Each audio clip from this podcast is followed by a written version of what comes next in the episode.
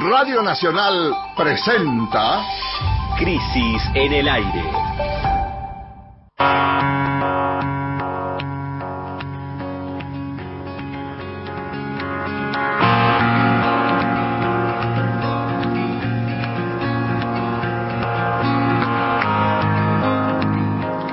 Bienvenidas y bienvenidos al programa número 25 de Crisis en el Aire, programa de la revista Crisis en el que elegimos los temas más destacados de la coyuntura y hablamos con sus protagonistas o con quienes los están pensando. Yo soy Jimena Tordini, estamos acá con Mario Santucho. Hola Mario, buen día, ¿cómo estás?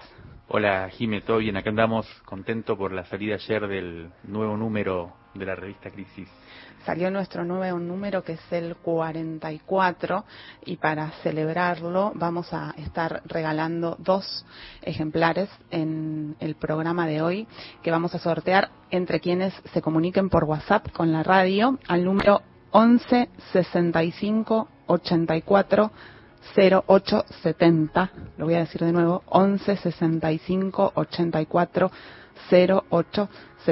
Nos mandan un WhatsApp y mm, avanzado el programa vamos a, regalar algunos Ahí ejemplares. sorteando. La verdad que está súper recomendable. Eh, si, si se lo gana alguien de acá de la Ciudad de Buenos Aires, se lo vamos a llevar a la casa, como hacemos con nuestro sistema de reparto artesanal. Y si es en el interior del país, eh, lo vamos a enviar por correo eh, argentino. Así que la verdad que está muy, muy bueno. Hay un montón de material, ya vamos a ir diciendo a lo largo del programa, pero eh, y salió recontra bien impresa. Sábados de 8 a 9. El aire está en crisis. Primer tema del programa son los empresarios argentinos y nos vamos a preguntar si son la solución o son el problema. ¿Por qué? Bueno, porque la semana que hoy termina los tuvo como protagonistas, a los empresarios, precisamente.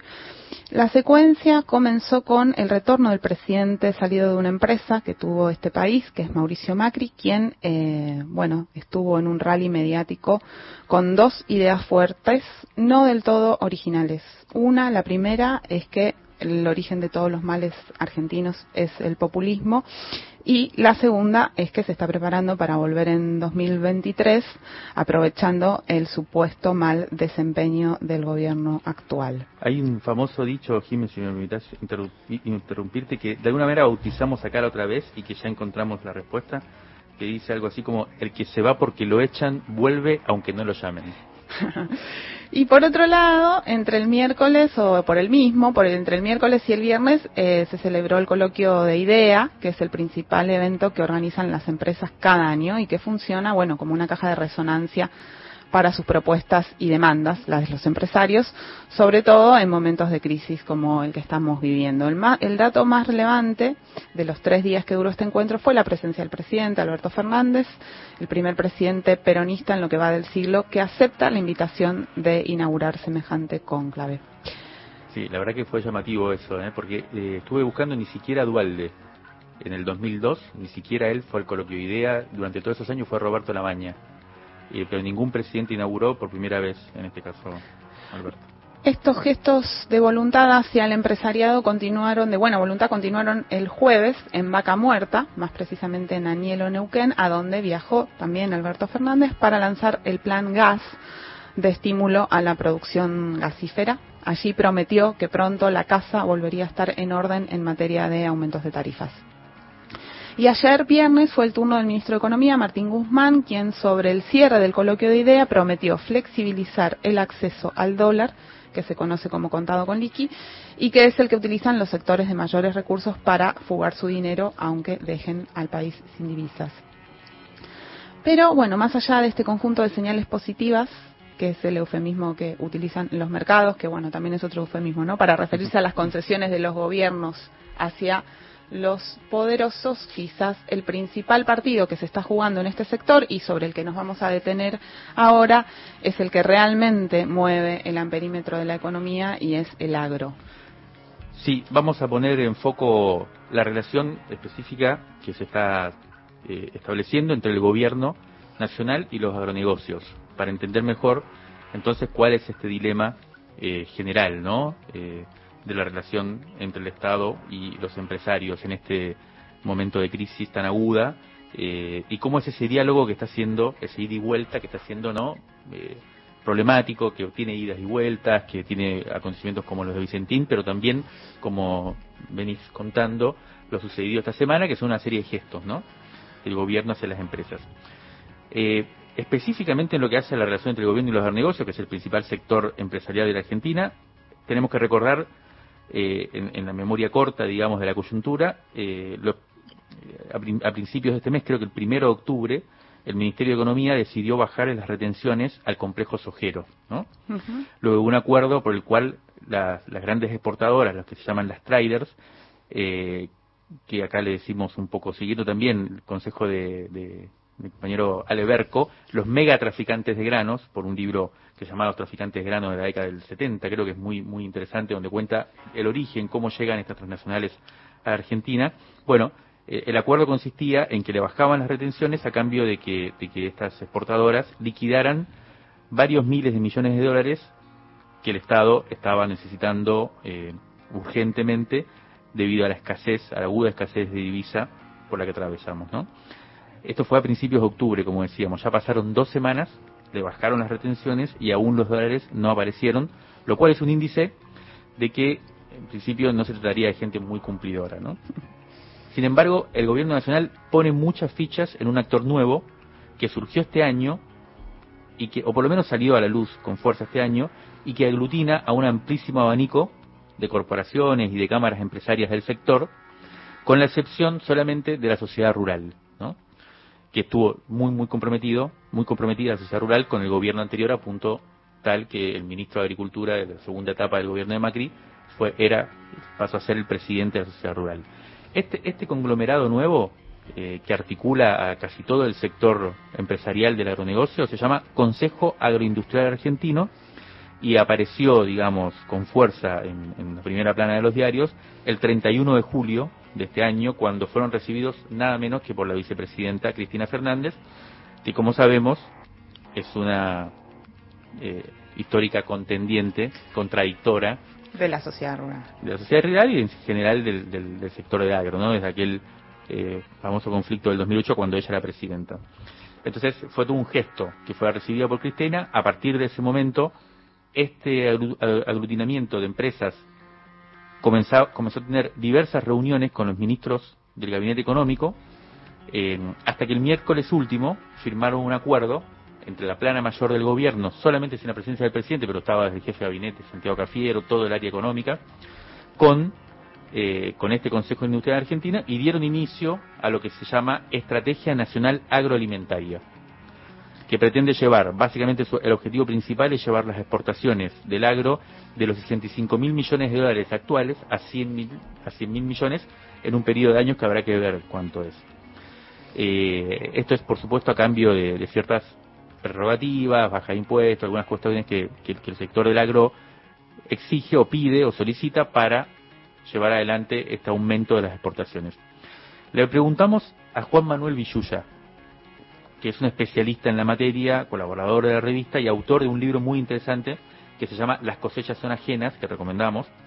Eh, le preguntamos, le pedimos que nos explique qué podemos esperar de este acuerdo y, y que nos caracterice un poco qué es el Consejo Agroindustrial Argentino y nos respondió lo siguiente. El Consejo Agroindustrial Argentino está compuesto por una gama muy diversa de actores vinculados al mundo agroindustrial, pero está hegemonizado por los grandes jugadores del agronegocio en la Argentina. Estamos hablando de monopolios a escala global, muy poderosos, como Monsanto o Singenta, en el caso de la producción de semillas e insumos críticos, o de Cargill, Dreyfus y Cofco, que son los peces gordos de la exportación de cereales en el país. Son los actores que nos han traído hasta acá, en términos de la matriz exportadora de la Argentina. Una producción de base primaria, con poco valor agregado, concentrada y concentradora, con una hegemonía creciente del capital extranjero y con una lógica de acumulación local y fuga de divisas al exterior. Es decir, entran dólares por la exportación de estos productos, pero vuelven a salir por la ventanilla del pago de patentes y regalías, por las remesas de ganancias al exterior o por operaciones intrafirma a veces poco claras como vimos en el caso de Vicentín. Concretamente, el Consejo le pide al gobierno reducción y estabilización de impuestos por 10 años, diferimientos de aportes patronales y todo esto como condición para invertir y ganar, porque la verdad es que no lo hacen exactamente por amor a la patria. Una de las metas es aumentar 35 mil millones de dólares las exportaciones. Pero si estos son los actores, si esta es la lógica, no queda claro cómo va a ser el Estado para retener parte de esos dólares para la política doméstica. Otra de las grandes metas son 200.000 puestos de trabajo, pero las ramas en las que apuntan a generar más empleo es la cadena de la carne y la cadena de los granos. Durante los últimos 10 años, la Argentina aumentó un 40% la producción de granos y un 7% la producción de carnes. Y sin embargo, el empleo en estas cadenas bajó un 10%, de modo tal que tampoco queda claro cómo esto se traduciría en un aumento del empleo. Las preguntas que surgen son si son estos los actores con los cuales construir algún otro tipo de, matriz exportadora. Por otro lado, uno dice, bueno, son los actores que hay, tampoco se puede sin ellos en el corto plazo. Pero no aparece con claridad ni en el plan ni fuera del plan alguna propuesta que, por ejemplo, por la escala de las inversiones que habría que hacer, le dé al Estado un papel más protagónico y tampoco queda muy claro cuál sería el papel de la agricultura familiar, los pequeños y medianos empresarios del sector y sobre todo cuál va a ser la parte de todo esto que va a quedar en manos de los trabajadores de todas estas cadenas. Lo estábamos escuchando a, a Juan Manuel Villuya eh, contarnos, eh, bueno, quiénes son estos actores y, y, y cuáles son las discusiones que, que, se abren. Otro hecho significativo en esta historia eh, fue la que esta semana se aprobó y, fue una noticia que pasó un poquito abajo de, de todos los radares, pero que nos parece importante fue la aprobación de una eh, variedad de trigo transgénico denominado HB4, eh, producido en la Argentina, cuyo principal objetivo es lograr una mayor resistencia de las semillas a la sequía. Esto en realidad es una novedad mundial, pues hasta el momento la transgénesis se había empleado en soja y en otros cultivos, pero no en un producto tan fundamental para la alimentación humana como es el trigo. Hace un tiempo, en este mismo programa, hablamos también de la aprobación por parte de China de un evento biotecnológico muy similar, patentado en Argentina, por el mismo emprendimiento público-privado eh, que, está involucrado en, en, el trigo transgénico, pero que en ese caso era de las, de las semillas de soja.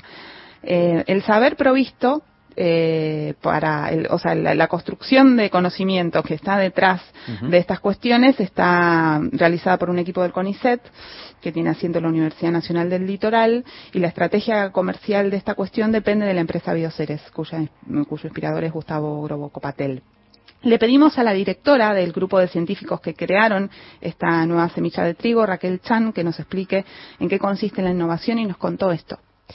En cuanto por dónde pasa la innovación, la innovación es que es un trigo al cual se le ha introducido un gen de girasol que le confiere a este trigo una tolerancia más prolongada a estrés por déficit hídrico y logra rendimientos mejores en esas condiciones que no son las más adecuadas para la siembra, pero son, por ejemplo, las que nos ha tocado vivir este año. Respecto a en qué puede contribuir esto, en realidad es el agregado de conocimiento y tecnología a un cultivo, algo que deja de ser una mera venta de materia prima de nuestro país, sino que tiene agregado de conocimiento. Puede contribuir para que el productor produzca más, cuide mejor el agua, porque esto tiene un mucho mejor uso del agua, esta tecnología, y de menos agua para la producción de trigo, implicaría también ingresos de divisas por exportación por ventas, por impuestos, por retenciones y también regalías para el CONICET y la UNL. Bueno, la investigadora Raquel Chan, quien nos acaba de contar en qué consistía esta innovación y su significado, expresa bien, creo yo, cuál es la perspectiva de lo que podríamos denominar, digamos, sin, sin gran ingenio, pero porque es un término que, ha circulado, pero que nos, me parece interesante, que es neodesarrollismo periférico eh, cuya propuesta sería agregar tecnología, como explicaba Raquel Chan, a la producción primaria para aumentar así la renta que proveen los commodities. ¿no? Argentina se inserta en el mercado mundial, sobre todo a través de estos commodities de la alimentación eh, agrícolas, eh, y en este caso, para salir un poco de esa lógica primaria, se argumenta que entonces se aplica conocimiento y tecnología, ¿no? Eh, yo creo que es un poco la misma noción que inspira el proyecto de producir carne de cerdo, ¿no? que saltó a la luz este año también a partir de un acuerdo de la Cancillería Argentina con China y que motivó el rechazo frontal de los movimientos ambientalistas y también de productores agroecológicos, que es la otra gran modo de producción agrícola que, que aparece extendiéndose con cada vez más fuerza en Argentina, quienes argumentaban, eh, tanto los ambientalistas como los productores agroecológicos, que se trata de un modelo productivo, el agroexportador, agotado y además dañino. Una de las más activas cuestionadoras de este modelo es la escritora de este modelo hegemónico, es la escritora Soledad Barruti, que es autora del libro Mal Comidos, y a quien le preguntamos su opinión sobre la aprobación de este evento de trigo transgénico, y ella nos dijo lo siguiente. El trigo transgénico es un paso más en esta avanzada del agronegocio que sostiene en Argentina promesas que ya se mostraron absolutamente falsas acá, obviamente, y con una evidencia muy contundente en todos lados. Los transgénicos son una tecnología absolutamente perimida que no ha significado baja de agroquímicos, ni alimentos más nutritivos, ni nada que no sea avanzar sobre terrenos que antes no tenían agronegocio y ahora lo tienen, ¿no? Como bosques, lugares donde era más difícil sembrar y gracias a que los transgénicos sirven para utilizar una cantidad de venenos que hacen más fácil la producción, bueno, posibilitan ese tipo de, avanzadas pero luego no, no han cumplido con esas grandes expectativas con las que venía este mega desarrollo. Ahora el trigo transgénico viene a generar como un subrayado en estos problemas en los que ya estamos metidos. Va a ser más veneno, es un veneno peor que el glifosato, el glifosato es el veneno que más utiliza en nuestro país, es un herbicida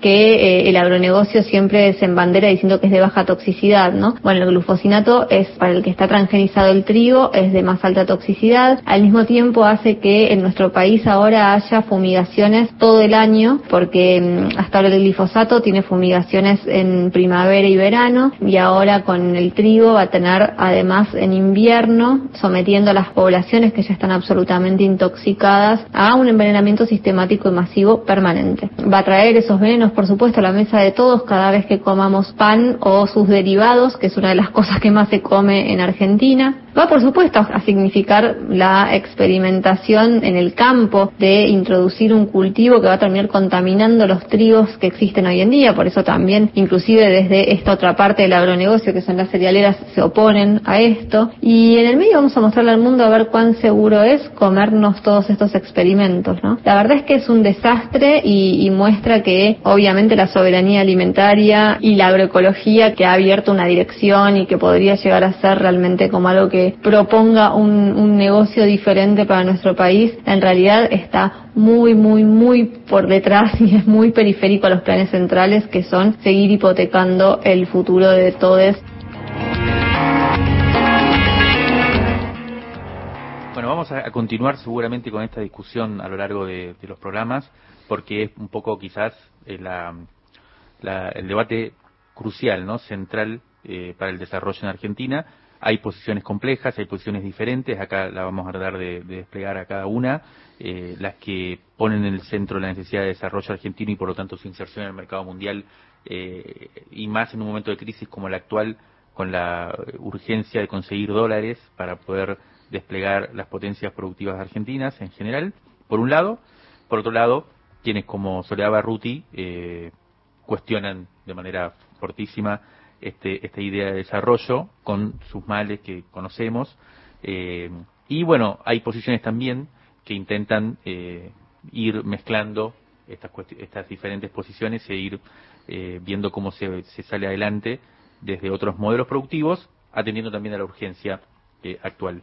Es un debate que, que, que, va a continuar, que vamos a seguir de cerca, eh, pero quizás hoy vale la pena cerrar con una pregunta, que es la que nos hacíamos al principio del bloque, porque hoy es 17 de octubre, se cumplen 75 años del surgimiento del peronismo, y el país peronista eh, tiene una pregunta que yo creo que ha resonado desde, desde el comienzo, desde aquel año 45 por lo menos, y que sigue insistiendo sin respuesta, creo yo, y que tiene que ver, yo lo plantearía así, ¿a dónde está que no se ve esa famosa burguesía nacional?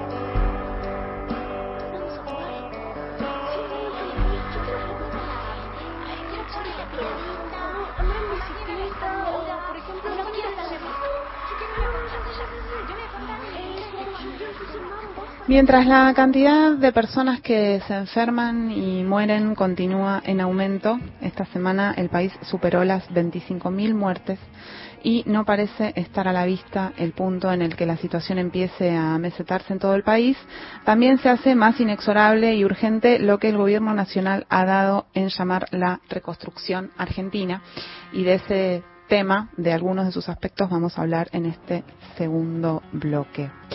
Así es como, bueno, primero el domingo 11 un decreto anunció que vuelven los vuelos regulares, los aviones de cabotaje y internacionales y también los viajes en micro y en tren de larga distancia. Todas estas eh, posibilidades no están todavía permitidas para el turismo, sino únicamente para los trabajadores esenciales y para quienes te van a viajar por eh, alguna cuestión muy importante, especialmente por problemas de salud. Eh, ayer eh, conversamos a la tarde un ratito con la Asociación Argentina de Aeronavegantes a ver qué les había parecido esta decisión del gobierno y nos dijeron que eh, los trabajadores, los trabajadores apoyan esta, vuelta de, de los vuelos por la importancia que tiene para la conectividad del país, para las economías regionales, para la conectividad con el exterior y sobre todo nos decían para sostener nuestras fuentes de trabajo. Relacionado con la apertura de los cielos y también con que estamos cada vez más cerca del verano, esta, esta semana también comenzaron a moverse algunas fichas en lo que tiene que ver con el turismo. Eh, desde el inicio de la pandemia, eh, si se acuerdan, hablamos acá con, con Matías Lamens hace unas cuantas semanas atrás. El gobierno ya destinó 60 millones de pesos al sector del turismo porque es un sector muy importante de la economía nacional y que de algún modo la pandemia ha mostrado cuán, ha puesto sobre la mesa cuán importante es, ¿no?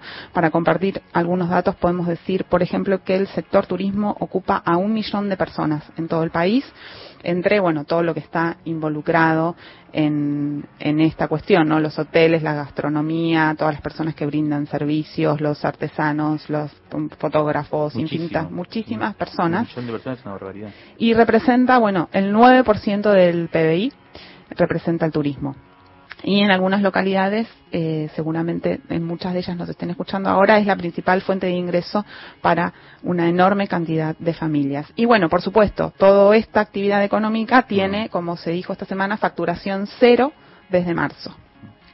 En los últimos días hubo varios anuncios tanto para quienes nos preguntamos si nos podremos ir de vacaciones, como para la gran cantidad de personas cuyo sustento económico, como decíamos, depende del turismo. Le pedimos a Geraldine Onisuk, quien trabaja en la unidad de gabinetes de asesores del Ministerio de Turismo y Deportes, que nos comente un poco cuál, cuál es el plan que se presentó esta semana y esto nos respondió. Desde el Estado Nacional estamos trabajando para que pueda volver el turismo y haya temporada de verano. Obviamente la habilitación de la actividad turística tiene que adaptarse a la situación sanitaria y nos estamos preparando para coordinar el regreso responsable. Desde el Ministerio de Turismo venimos trabajando con el Ministerio de Salud y con el sector privado en los protocolos que van a aplicarse para que vuelva el turismo. Todo este tiempo estuvimos trabajando para capacitar y fortalecer a los prestadores y a los trabajadores, para que puedan implementar las medidas sanitarias que van a ser necesarias al momento de recibir turistas. Muchísimas localidades del país viven principalmente del turismo y son plenamente conscientes de la importancia de trabajar por esta vuelta progresiva y responsable de las actividades turísticas. Desde el Estado Nacional se conformó un comité interministerial para llegar a la temporada de verano con todas las herramientas que van a requerir las provincias y los municipios que se están preparando para recibir turistas. Vamos a fortalecer la capacidad sanitaria de los principales destinos y también vamos a hacer un seguimiento de la situación epidemiológica en el marco de la temporada. Está claro que no va a ser un verano como los que estamos acostumbrados y también está claro que vamos a tener que redoblar los esfuerzos para que el regreso del turismo se desarrolle cumpliendo las medidas sanitarias. También sabemos que todos estos meses la sociedad hizo un esfuerzo muy grande y que sabe que hay que seguir cuidándose. Toda la conciencia que se generó en los últimos meses va a reflejarse en las elecciones de los turistas. Probablemente mucha gente también empieza a programar sus vacaciones optando por nuevos destinos, por destinos de naturaleza o buscando conocer nuevos lugares de la Argentina. Por otro lado, quienes se están preparando para viajar también están observando que se apliquen los protocolos y las medidas sanitarias. Por eso es importante seguir generando información y capacitando a todos los prestadores para garantizar que el regreso de la actividad turística se realice con la responsabilidad y los cuidados que necesitamos seguir promoviendo.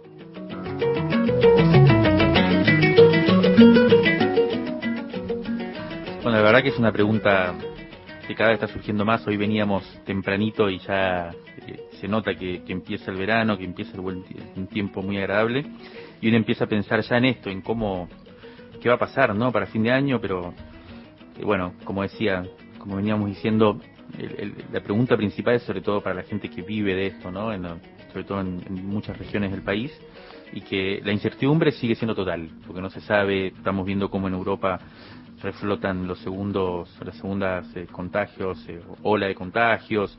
Bueno, vamos a, estar que, tener que estar muy atentos. Hay todo un, una, un elemento de la cuestión que tiene que ver con, con esto que decía Geraldine, eh, que es el tema de los protocolos y los cuidados. Pero también hay una cosa que es bien interesante de la, inversión que va a hacer el Estado para, de alguna manera, relanzar el sector del turismo se anunció hace un tiempo, como decías vos, Jimé, cuando hablamos con Matías Lamen, ya se viene, se anunciando este plan que, que implica una inversión estatal de 15 mil millones de pesos, se llama previaje. Estamos todos un poco atentos a ver qué pasa con esto, porque eh, básicamente lo que hace, según recuerdo, es financiarte, el Estado de financia la mitad de los gastos que podemos tener lo que vos gastás después en turismo, el Estado te da el 50%, te devuelve el 50% para que lo vuelvas a gastar en turismo. O sea, ah. es como una cadena de, ah, de recursos. Bueno, eh, de todas maneras es bastante interesante en ese sentido. Pero bueno, como decíamos, la, gran pregunta es eh, eh, la incertidumbre que hay, ¿no? Por si se va a volver a poder viajar o no porque todavía, como, se decía antes, los viajes, aunque se anuncia ya la, vuelta de los aviones, los trenes larga distancia y demás, no para destinos turísticos, en este caso, y no hay fecha cierta de cuándo eso ocurrirá. Por eso, mientras armábamos este programa, nos preguntábamos qué está pasando en las comunidades que viven del turismo, ¿no? Como decíamos antes, y, como, y, que involucran a muchísimas personas en todo el país.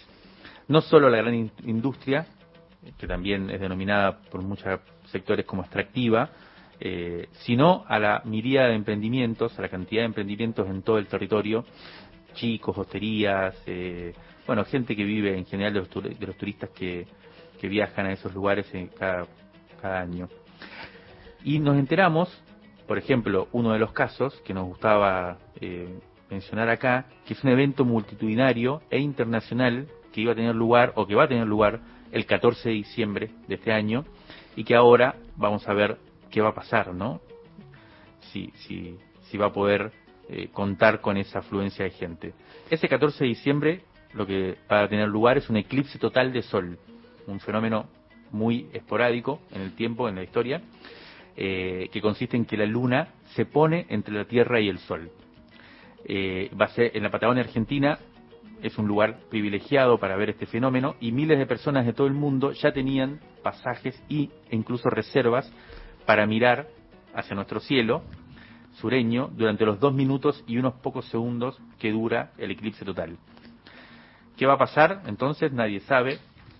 Uno de estos lugares donde van a recibir a muchos turistas para este evento es Las Grutas, que queda en la provincia de Río Negro. El evento, el, el fenómeno natural va a ocurrir entre las 13.18 y las 13.20 de Es toda día una organización para dos minutos. De ese día 14 de diciembre. Y las localidades, las reservas están agotadas en, ahí en las grutas, pero reina la incertidumbre ahora. Entonces hablamos con Beatriz, que es la dueña de un pequeño hotel en esa localidad, en la provincia de Río Negro, y que espera que escampe. Esto nos contó. Soy Beatriz de Las Grutas Río Negro, propietaria del Hotel Torre Valle de Riviera. Y bueno, les quiero contar un poquito de la situación actual que tenemos. Nosotros estábamos muy contentos porque justo este año, antes del comienzo de la temporada, el 14 de diciembre, vamos a tener el eclipse. Esa fecha no se puede cambiar. Teníamos todo reservado hace más de cinco años. En lo que es hotelería estaba todo reservado para gente de afuera. Y bueno, en estos momentos es, la incertidumbre es total porque no sabemos si va a haber vuelos, si van a dejar entrar a los extranjeros. Yo en mi caso tenemos estadounidenses y japoneses que bueno, no sabemos si los van a dejar entrar. La gente todavía tiene la reserva y quiere venir. Nunca nos había pasado que cinco años antes nos habían reservado y nosotros no queríamos reservar porque bueno, pero al final reservamos y bueno, ahora nos encontramos de que tenemos la reserva pero la gente no va a poder entrar y el eclipse no se va a correr, el eclipse va a ser ese día y no se va a poder cambiar. Acá se ha estado trabajando sobre un certificado de excelencia turística para poder tener en cada establecimiento que cumplimos con todos los protocolos aprobados por Nación. Pero bueno, lo estamos haciendo, hicimos los cursos, se prepararon los hoteles para eso, pero bueno, lo que no sabemos es si vamos a poder abrir. Es una incertidumbre muy, muy grande y las distancias nuestras no, no es la distancia de la provincia de Buenos Aires. Los pasajeros que vienen de Buenos Aires hacen más de mil kilómetros para poder llegar. Entonces también va a estar todo el tema de si nos van a dejar pasar de provincia a provincia. Duda, esta cuestión de, de qué pasa con la reconstrucción, reconstrucción argentina, como la, como la llama el gobierno, es, es un tema que estará presente de acá a, a fin de año y que también está presente en la edición 44 de Crisis en una entrevista que Mario y Ale Berco le hicieron al ministro de Producción, Matías Culfas, ¿cierto? Así es, y donde se, se trabaja sobre todo este tema, todo lo que hemos charlado hoy, un poco cuál es el- la posición de los también de los sectores productivos, de los sectores económicos, de los empresarios y cómo el Estado se para frente a eso. Por eso el título que le pusimos es regulación y valor. Y se escuchan acá el paso de las hojas. Y hay otra nota en este número que tiene que ver con lo que estábamos conversando en el bloque anterior, en la primera, en el primer tema del programa, escrita por eh, Florencia Badaraco y por Federico Chani. Que se llama Informe sobre cerdos y es todo un in- informe bastante detallado sobre en qué consiste este acuerdo entre China y Argentina para exportar cerdos a- al país asiático y la posición de los diferentes también eh, sectores de, que forman parte de este debate. Y como decíamos al principio del programa, vamos a sortear hoy, entre quienes manden un mensaje por WhatsApp, eh, dos ejemplares de este número que estábamos comentando. Pueden mandar un mensaje al 11 65 84 08 70 y participar en el sorteo. Crisis en el aire. Revista sonora transmedial. Válvulas de papel, aire, podcast y transmisor. Próximo programa, Soltando Pájaros, con Atilio Bleta. Ampliamos el alcance de la moratoria para que todas y todos puedan aliviar sus deudas. Pymes, cooperativas, profesionales, grandes empresas, monotributistas y trabajadores autónomos van a poder regularizar sus obligaciones vencidas en hasta 120 cuotas. Tenés tiempo hasta el 31 de octubre para adherirte. No es una moratoria más, es estar cuando más hace falta. Más información en afip.gov.ar barra moratoria. Argentina Unida. AFIP. Argentina Presidencia. Hay un montón de otras cosas para hacer en la vida, en la historia y en la cuarentena que no tienen que ver con ver televisión o escuchar radio. Estudio País, Quique Pessoa. Esas actividades que se pueden realizar, no sé, se me ocurre la lectura, por ejemplo, es trabajosa. Desde San Marcos Sierras, Córdoba, sábados, desde las 10. ¿Cómo? ¿Que la lectura es trabajosa? Y sí, cuando no estás acostumbrado a leer, es todo un laburo leer. Por Nacional, la radio pública. Ahora, Nacional, en todo el país. 8 de la mañana, 37 minutos. Aunque pensemos distinto, podemos ponernos de acuerdo y ser mucho más fuertes para crear una Argentina mejor. Hagamos lo que sabemos hacer. Levantarnos. Reconstrucción Argentina. Argentina Unida. Argentina Presidencia. Las dos carátulas, el Teatro de la Humanidad, presenta Nosotras no vivimos como viven las mujeres de la clase de ustedes cuando tenemos un prometido. La señorita Julia, de August Strindberg. Sígame consejo, señorita Julia. Suba usted a su cuarto y acuéstese. Con la actuación de Daniel Miglioranza y un elenco de primeros actores. Parece que teme usted por su reputación. Es posible. Producción y dirección Nora Massi. Domingo, 22.30 por Nacional, la radio pública. Rescate emotivo. Un diamante impreso en una crisis. 1976-2020. De la tinta a la conversación. Crisis 71, junio de 1989. Entrevista a Leonardo Fabio mientras escribe el guion sobre la vida del boxeador Gatica. Un mes más tarde, Carlos Menem asume como presidente de la República con Domingo Cavallo como canciller. Y en noviembre de ese mismo año cae el muro de Berlín. Con Gatica intento rescatar a un personaje cuya realidad desconoce el común de la gente. Amado por unos, mirado de soslayo por otros, casi todos hablan de su vida, con una total ignorancia de la realidad. Por ejemplo, Gatica era íntimo amigo de la familia del general Perón, a tal punto que en los últimos momentos de la vida de Evita, los únicos que tenían acceso a su lecho de muerte eran Emma y José María Gatica. Como anécdota, él amenazaba a Evita con dejar de entrenar si ella no tomaba la leche que él mismo le hacía traer. Obviamente, estoy trabajando en base a la verdad histórica. Intento acercarme con ternura a este personaje que fue tan manipulado para restituirlo al lugar que le corresponde en la memoria popular.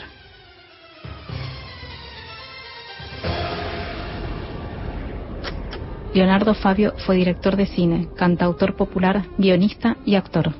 Nació en Mendoza en 1938 y murió en 2012. Un día como hoy, pero de 2019, para conmemorar el Día de la Lealtad, el peronismo compartió imágenes de personajes vinculados a su historia, como el mono Gatica y el propio Fabio. Durante aquella jornada se viralizó en las redes sociales una frase del cineasta. Me hice peronista porque no se puede ser feliz en soledad. Ella, ella ya me olvidó. Yo, yo la recuerdo ahora. Era como la primavera, su anochecido pelo, su voz dormida el beso, y junto al mar la fiebre me llevó a su entraña, y soñamos con hijos, que nos robó la plata.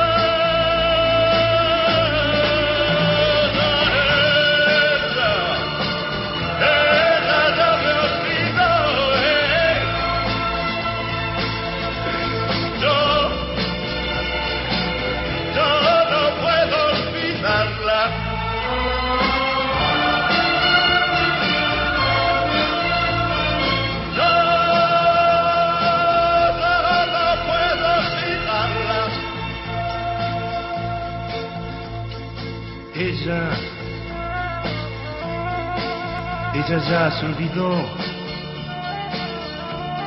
de aquellas caminatas junto a la costanera y el pibe que miraba.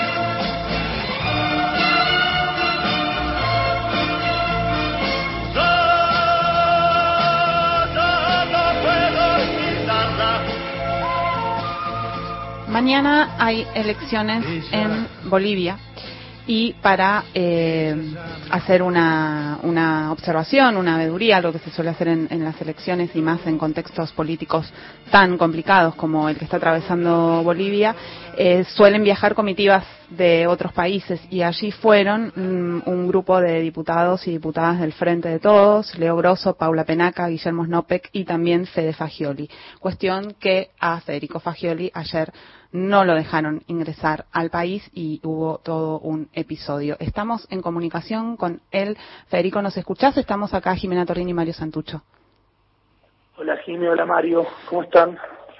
Mejor que vos. Seguramente te queríamos contar, eh, te queríamos preguntar, pedir que nos cuentes qué, qué fue lo que pasó anoche y cómo están las cosas ahora mismo. Bueno, básicamente cuando mm, nosotros llegamos a, a La Paz, ya luego de haber pasado por Cochabamba, de haber estado tres horas más o menos en un transbordo y luego de haber hecho el viaje hasta La Paz, llegamos a La Paz y ahí, bueno, a mí no me, no me querían dejar pasar. Eh, sepan que nosotros vinimos a Bolivia como invitados por el Senado, por Eva Copa, eh, como veedores oficiales para ser una de las comitivas internacionales que viene para aportar a la eh, transparencia de la democracia y las elecciones acá en Bolivia, ¿no? Sabemos que acá hay un gobierno de facto, eh, entonces se necesitan muchas garantías para que ese proceso electoral se lleve adelante, por eso tantos países mandamos comitivas. Entonces, ante esa invitación, del cual yo fui invitado, eh, cuando llego a La Paz, luego de haber ya entrado al país, porque por Cochabamba pasamos, entramos lo más bien, nadie nos dijo absolutamente nada, estuvimos tres horas, vinimos a La Paz, no me quisieron dejar entrar alegando de que eh, yo no era bien recibido en, por el gobierno de facto de Áñez acá en Bolivia, ¿no? Al- eh, lo que ellos dicen es porque yo en noviembre vine a, a Bolivia, que eso es cierto, yo vine en el marco de la comitiva de paz de la Argentina que vino a hacer un informe de los distintos distintas situaciones de delitos eh, contra los derechos humanos y delitos de lesa humanidad que están llevando adelante con, con un montón de abogados y organismos que, que elaboramos un informe, simplemente hicimos encuestas eh, a vecinos, entrevistas eh, y elaboramos un informe de la situación que se estaba viviendo en Bolivia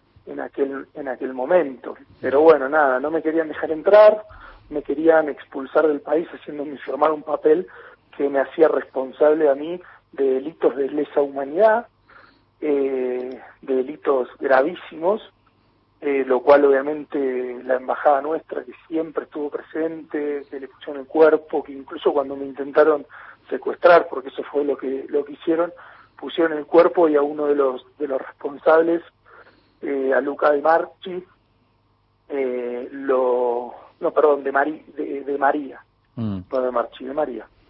Eh, lo, lo golpearon muy fuerte, siendo un diplomático que tiene inmunidad diplomática y que no le pueden hacer absolutamente nada, lo golpearon. Eh, bueno, y la verdad que vivimos un hecho espantoso, pero un hecho esperable en un gobierno de facto como el que está acá en Bolivia, ¿no? Hola Fede, ¿qué tal? Te habla Mario.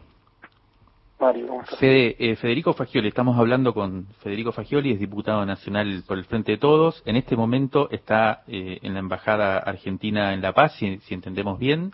Eh, decíamos que anoche él viajó hacia Bolivia, eh, estábamos repasando esa situación. eh, como parte de una comitiva oficial, eh, a ser observador en las elecciones que van a ser mañana, elecciones fundamentales donde se va a elegir al próximo presidente, a la fórmula presidencial, y fue retenido después de haber aterrizado, como nos contaba ahora, en Cochabamba y haber tomado un nuevo avión hacia, eh, hacia La Paz, en, si entiendo bien, Fede, en el aeropuerto del Alto, te retuvieron, no te dejaron entrar, acabas de contar que te querían expulsar del país, hubo situaciones de forcejeo, eh, ¿Cómo siguió la cuestión? O sea, esa situación de forcejeo que vimos algunos videos ayer en las redes sociales, ¿por qué era? ¿Ellos te querían llevar a algún lugar? ¿Nos podés contar eso? ¿Y, y, cómo, ¿Y cómo siguió la situación? Porque, según entendemos, pudiste finalmente entrar y estás en la Embajada Argentina ahora. Sí, básicamente lo que pasó es que ellos no me querían dejar pasar, me querían hacer firmar un papel que me hacía responsable de delitos de lesa humanidad y que por eso el gobierno me echaba, cosa que obviamente no hicimos porque nosotros no cometimos absolutamente ningún delito de ningún tipo y mucho menos de lesa humanidad, ellos son los que cometen delitos de lesa humanidad aquí en Bolivia. Eh, obviamente como la embajada nuestro dijo nosotros no vamos a firmar eso, eh, obviamente siempre con buena predisposición diciendo que si no querían que estemos acá en Bolivia, nosotros no teníamos problema en regresar a la Argentina, eh, pero que nos parecía una locura lo que estaban haciendo porque me habían dejado pasar, entrar al país, habíamos estado muchas horas ya en el país y demás, esto era algo 100% armado, que claramente es un intento más de seguir eh, atropellando eh, la mm. democracia, ¿no? No dejar que veedores internacionales puedan venir a ayudar a garantizar que haya una elección transparente. bueno, como no firmamos obviamente eso, pero eh, trajeron muchísima, muchísima fuerza policial. Todo el tiempo estuvimos muy violentados por las fuerzas policiales, eh, hasta del ejército, con armas de alto, alto calibre, eh, que nos prepoteaban, que prepoteaban a nuestras compañeras y a nuestros compañeros diputados del resto de la delegación y senadores también. Eh, la verdad, un atropello constante y en un momento deciden llevarme por la fuerza supuestamente a un eh, a una habitación dentro del, del aeropuerto donde iba a hablar con gente de migraciones y del Ministerio de Seguridad. Todo esto, eh, sepan que Murillo hizo que es el ministro del Interior, ¿no? Antes de que nosotros, el ministro de Gobierno. Ministro de Gobierno de Bolivia actual, del gobierno de facto, sí. Claro. Que nosotros eh, nada, íbamos a ser todos detenidos, eso lo hizo tres días antes de que nosotros vengamos y dio claramente la orden para llevar adelante este atropello. Entonces nos llevaban a una habitación, íbamos a hablar con alguien que no nos decían quién, en ningún momento ni nadie de las fuerzas se identificó, dijo yo soy tal, yo soy tal funcionario, yo soy tal responsable de tal fuerza, mm. nunca se identificaron, siempre encapuchados sin ninguna identificación, eh, con la embajada decidimos, bueno, acceder a ir a esa habitación, vamos a la habitación y de repente nos damos cuenta que nos empiezan a empujar hacia afuera del aeropuerto y afuera del aeropuerto hay un auto, una camioneta roja no identificada como nada del gobierno, ni nada por el estilo, nada oficial. ¿Te querían llevar ahí? Donde tratan de meterme a mí por la fuerza eh, a esa camioneta y después alegando de que me iban a llevar a la, a la frontera de Villastón, que son más de veintipico de horas. Eh, la realidad es que me estaban queriendo secuestrar, que no sabíamos dónde íbamos a ir, que no me dejaban ni siquiera entrar con el responsable de la embajada. Nosotros dijimos, vamos con el responsable de la embajada a donde ustedes quieran, pero vamos con el responsable. Nos forcejearon. El, compañero Luca de la embajada, la verdad que siempre estuvo al lado mío, incluso en ese momento se aferró y sufrió golpizas, lo patearon en el piso. Eh, obviamente, por suerte, no pudieron meternos en esa camioneta, porque si me hubiesen metido en esa camioneta, yo no sé si hoy estoy acá charlando con ustedes. Sí, el, el tuit al que te referías de Murillo, lo estoy viendo acá. Dice, advertimos a los agitadores y gente que busca generar violencia, no son bienvenidos. Los ponemos en un avión o entre rejas. O sea que si los iban a, quizás te llevaban a entre rejas.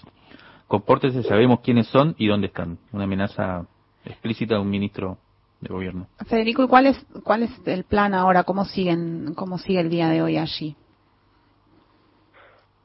Eh, bueno, nada, después de todo eso, de muchas, muchas, muchas horas de estiramiento, de que logramos y que por suerte no nos lleven, eh, y obviamente mucha presión que se lleva adelante por cómo ocurrió esto a nivel mundial, por nuestro país que, que salió con una postura muy firme y yo saludo la verdad la posición de nuestro país defendiendo la comitiva Mm. eh, y también por un laburo importante acá en la embajada de Diego Cáceres eh, la verdad que, que es el responsable de negocio de la embajada que es como si fuese el, el Sí, es el mayor representante. embajador- Claro, claro el mayor representante de la embajada sí. eh, la verdad que hice un laburo impresionante. En un momento me iban a dejar en el, logramos que me dejen en el aeropuerto esperando un próximo vuelo y luego se logró que me dejen pasar a Bolivia, porque obviamente no tenían absolutamente nada en donde sostener la locura que estaban llevando adelante eh, y bueno, logramos poder pasar a Bolivia después de, mucho tiempo. Claro. Bueno, y ahora vas a participar de las de las eh, de las eh, actividades oficiales de la delegación o cómo cómo no, no sabes muy bien cómo sigue la cosa tam- todavía. No, la realidad es que ahora en un ratito vamos a tener una reunión para evaluar eh, la situación y sobre todo eh, cómo va a manejarse la comitiva argentina en Bolivia, porque entendemos que eh, el atropello que llevan adelante y todo lo que van a seguir haciendo de acá en adelante y sobre todo entendiendo de que el MAS viene muy bien en, en las encuestas y que posiblemente ganen y que este gobierno de facto no va a permitir que eso suceda, es decir, van a generar hechos eh, tre- tremendos. Eh, vamos a evaluar junto a todo el gobierno de nuestro país cómo va a trabajar la comitiva, qué vamos a hacer adelante, si nos vamos, si nos quedamos. Digo, la verdad que todavía no hemos decidido, eh, pero estamos discutiéndolo y charlándolo con absolutamente todos. La verdad que un escándalo total. Federico, ayer anoche estuvimos siguiendo, eh, como decías vos, el gobierno argentino reaccionó rápidamente. Hubo un tuit del presidente de la Nación Sí, hubo un tuit del presidente. eh, haciendo responsable al gobierno de Bolivia por cualquier cosa que, que pasara con, es con directa, ustedes. dijo, sí, dijo, Sí. es directa responsabilidad del gobierno de facto de Janine Áñez preservar la integridad de la delegación argentina. También hubo un tuit de Evo Morales, eh, desde acá de Argentina también solidarizándose con ustedes y, re- y también responsabilizando a- al gobierno de facto. Y eh, como decías vos, me parece que es importante enmarcar este hecho represivo en el contexto clave, trascendental que va a tener lugar mañana en, en Bolivia, porque como decías, eh, el el- la, la fórmula presidencial, la propuesta del MAS, del Movimiento del Socialismo, eh, está muy bien en las encuestas, parecería, es posible que gane en primera vuelta, si no gana en primera vuelta, es muy posible también que pueda ganar en segunda vuelta, y eh, el análisis político de la situación actual dice una cosa que, que me parece que es bastante clave, que más allá incluso del golpe que hubo el año pasado, de la situación de Evo Morales y Álvaro García Linera en, en Argentina, exiliados, más allá de toda esta situación, hay un problema concreto que es que el gobierno actual, de facto, tiene una debilidad muy grande, es eh, repudiado por la mayoría de los bolivianos por la gestión pésima que, que ha desarrollado, eh, y además tuvo que, eh, la, la- la actual presidenta de facto, eh, Janina Áñez, tuvo que bajarse las elecciones porque tenía muy poco caudal electoral para apoyar al- a la oposición, al MAS en este caso, y eh, eh, se calcula que está en una situación de debilidad muy grande, que si pierde el gobierno, si pierde el poder, va a tener problemas serios, incluso jurídicos. Y, y en ese contexto va a ser lo imposible por evitar el regreso democrático del movimiento del socialismo al, al gobierno. En este contexto es donde se dan este tipo de provocaciones y, la verdad que es un primer hecho muy fuerte para tener en cuenta cómo sigue hasta mañana. No sé cómo lo ves en, el sentido del análisis, Federico. No, yo acuerdo 100%. Eh, creo que va a ser un proceso muy difícil. Creo que, mm, eh, nada, primero re- repudio absolutamente todo eh, mecanismo espurio que lleva adelante este gobierno de facto, que sigan violando los derechos humanos. Y eh, yo estoy convencido de que el MAS pudo hacer un trabajo muy grande de unificar sus a todas sus representaciones, hizo una lista bastante representativa, una lista que está vista como la favorita acá, eh, y estoy seguro de que ante la debilidad que está viendo Áñez, no van a ceder lo que conquistaron por la violencia, lo que conquistaron por un golpe de Estado, y yo creo que van a generar eh, la mayor desestabilización, conflicto y violación de los derechos humanos posible que haya para poder sostener su poder. Ellos siguen sosteniendo eh, la representación de las fuerzas acá eh, y creo que eso lo van a poner a jugar Eh, por lo tanto, me preocupa muchísimo y esto todo todo el mundo tiene que estar atento a esto porque puede haber eh, una, una situación realmente eh, crítica, caótica, masacre, puede ser grave, realmente. Estamos conversando con el diputado nacional Federico Fagioli, que está en Bolivia. Eh, Federico, te decimos que te cuides mucho y todos allí seguiremos esta, esta situación desde, desde cerca. Que tengas un buen día dentro de lo que es posible. Gracias a ustedes y bueno, cualquier cosa les vamos a ir contando. Un abrazo, Fede. Cuídense y estamos acá eh, a disposición. Saludos grandes.